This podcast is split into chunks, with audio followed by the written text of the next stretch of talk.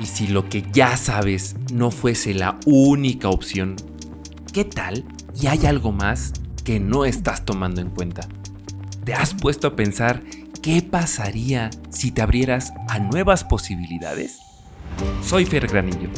En este podcast genero contenido para que juntos reflexionemos sobre temas que tanto a ti como a mí nos inquietan, compartiéndote nuevas propuestas y te quedes con lo que te funcione.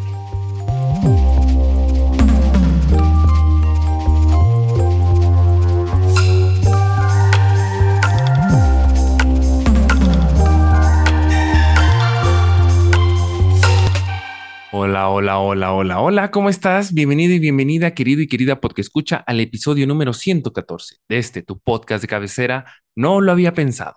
Bueno, Oigan, mis cielos y mis cielas, el tema que les traigo en esta semana se conecta perfectamente con el episodio número 113 y lo que les comenté, platiqué y chismié en ese episodio, el cual se tituló Algo fundamental en la vida, ser autocríticos. El tema que les traigo en esta entrega de esta semana es titulado como Dos riesgos bastante grandes sobre creer que tenemos la verdad. Ahora pues, entremos de lleno a este episodio. Querido y querida podcast escucha, ¿alguna vez te has preguntado qué es la verdad?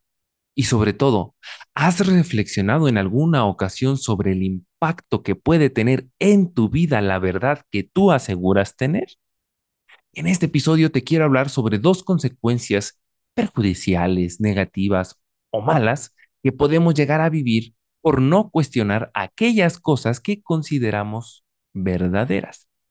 Pero antes de explicarte dichas consecuencias, creo que es bastante importante definir lo que significa el decir que algo es verdadero.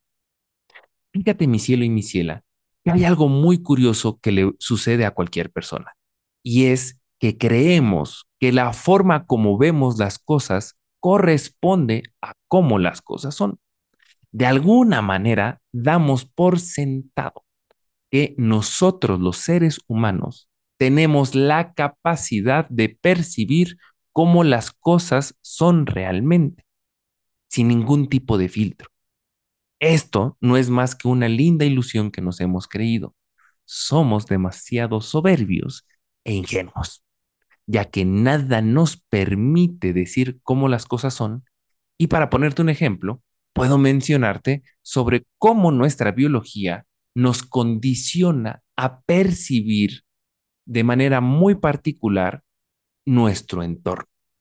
Tal es el caso de las personas daltónicas, quienes ven los colores de manera diferente a la mayoría de las personas. Generalmente, las personas daltónicas distinguen o más bien perciben de distinta forma los colores como el azul, amarillo, rojo y verde. Pero, ¿alguna vez te has preguntado quiénes son aquellos que ven realmente cómo los colores son? ¿Qué tal? Y son los daltónicos. Y nosotros, los que no somos daltónicos, estamos viendo los colores de una manera que no son. Otro ejemplo de cómo nuestra biología no nos permite distinguir cómo las cosas son realmente son las ondas de radio, ya que ellas existen y están, pero tenemos que tener un aparato especial que transforme dichas ondas en sonidos que podamos percibir. De lo contrario, no nos percatamos de dichas ondas y de su existencia. ¿Te imaginas, querido y querida podcast escucha, cuántas cosas pueden existir en la realidad, pero nosotros no tenemos la capacidad de distinguirlas? Dicho lo anterior, podemos concluir entonces que la forma como vemos las cosas es solo la forma como las vemos. Nada nos permite decir cómo las cosas son. Por lo que, para la lógica moderna, cuando tú, yo o cualquier persona dice que algo es verdadero, equivale a sostener que es coherente con afirmaciones y o proposiciones que aceptamos como válidas. La verdad es solo un juego lógico de coherencias. Ahora bien, en este momento me podrás preguntar, Fernando, entonces, ¿cómo es que las personas hemos llegado a creer que algunas cosas son verdaderas y otras no? Muy sencillo, querida y querida podcast escucha. hay dos caminos que hemos utilizado. Uno es el camino del consenso y otro es el camino de la efectividad. Te voy a explicar el primero. ¿En qué consiste el camino o el argumento del consenso? Pues para ponerlo en palabras simples, es como decir, si tú, yo y varias personas vemos lo mismo, entonces podemos ver cómo las cosas son. Por lo que existe un grupo en el que todas las personas que formamos parte de él aceptamos a ciertas cosas como verdaderas y le damos ese valor muy particular. Es algo así como decir que nos ponemos de acuerdo entre muchas personas para determinar lo que es verdad y lo que no lo es. Sin embargo, el hecho de que mil o millones de personas coincidan en que las cosas son de una determinada manera, no será nunca un argumento para demostrar que ellas son efectivamente así. Para ponerte un ejemplo, puedo mencionarte el caso de los nazis, cuya característica ideológica era que dividían a los seres humanos en razas y curiosamente, ¿verdad? Curiosamente, ellos se ponían a sí mismos en la cúspide de todas esas razas humanas, asumiéndose como la raza superior y tomaban como inferiores a todas aquellas personas que no fuésemos o fuesen alemanes.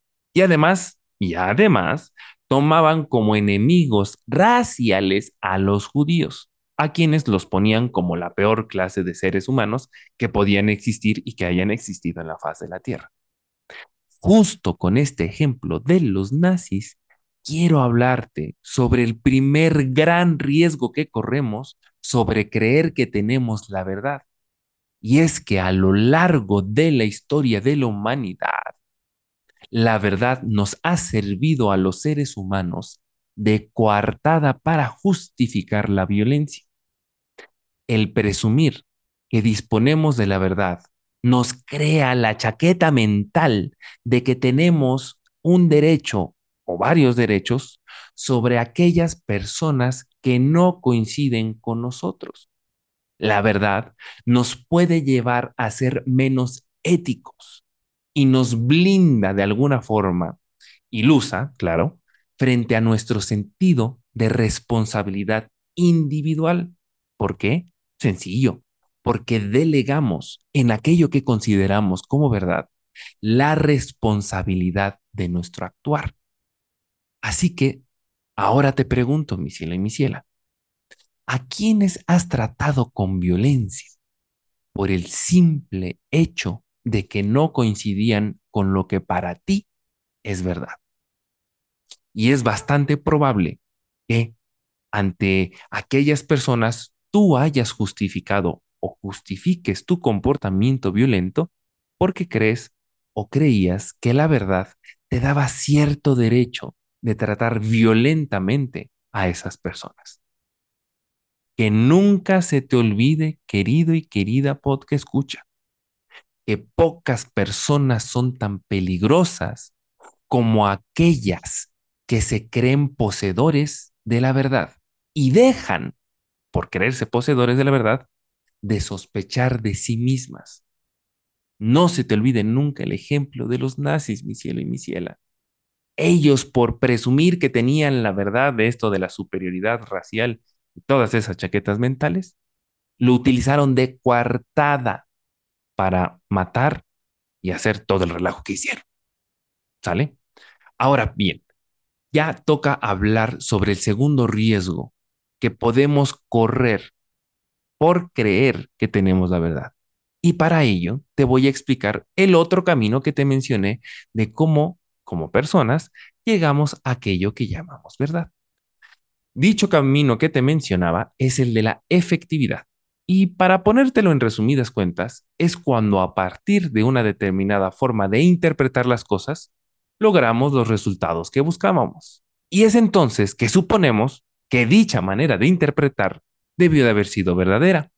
Pues después de todo, decimos que nos funcionó. Sin embargo, la práctica no puede demostrar verdad. lo único que demuestra es que una interpretación es útil y además es efectiva. Tal es el caso de las ciencias, ya que ellas nos demuestran que las verdades que cualquier ciencia sostiene son solamente válidas hasta que el propio desarrollo del conocimiento científico demuestra lo contrario. Ejemplo, este elemento que descubrió Marie Curie, que se llamó el radio. Debido a que fue un descubrimiento y por lo tanto algo novedoso, las personas pensaban que el radio era la última maravilla del mundo y se lo ponían a todo, a la comida, a la ropa, a perfúmenes, a todo, a todo, a todo, a todo. Sin embargo, después el, el conocimiento científico siguió desarrollándose y creciendo y demostraron que el radio no era nada benéfico, al contrario, era bastante tóxico y dañino para las personas, ya que era radioactivo. ¿Ok? Entonces, es con este ejemplo te quiero evidenciar de cómo a veces lo que nos, para nosotros fue útil y eficiente y eficaz en algún momento de nuestra vida, no necesariamente tiene que ser eficiente o verdadero para otros momentos de nuestra vida.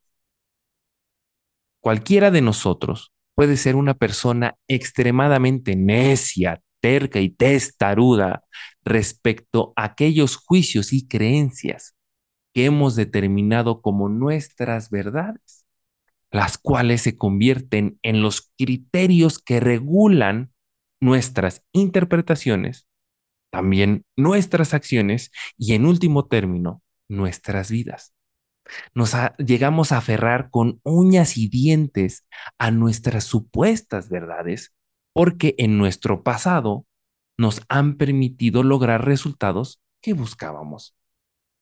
El gran pero de esto es que las circunstancias ante las cuales nos afrontamos cambian a lo largo del tiempo y lo que fue efectivo como también útil en nuestro pasado no necesariamente puede ser efectivo y además útil en nuestro presente como también en nuestro futuro.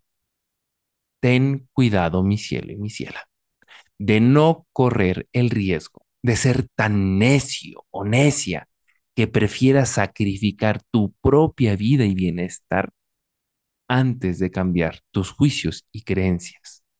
Los precios pueden ser demasiado altos.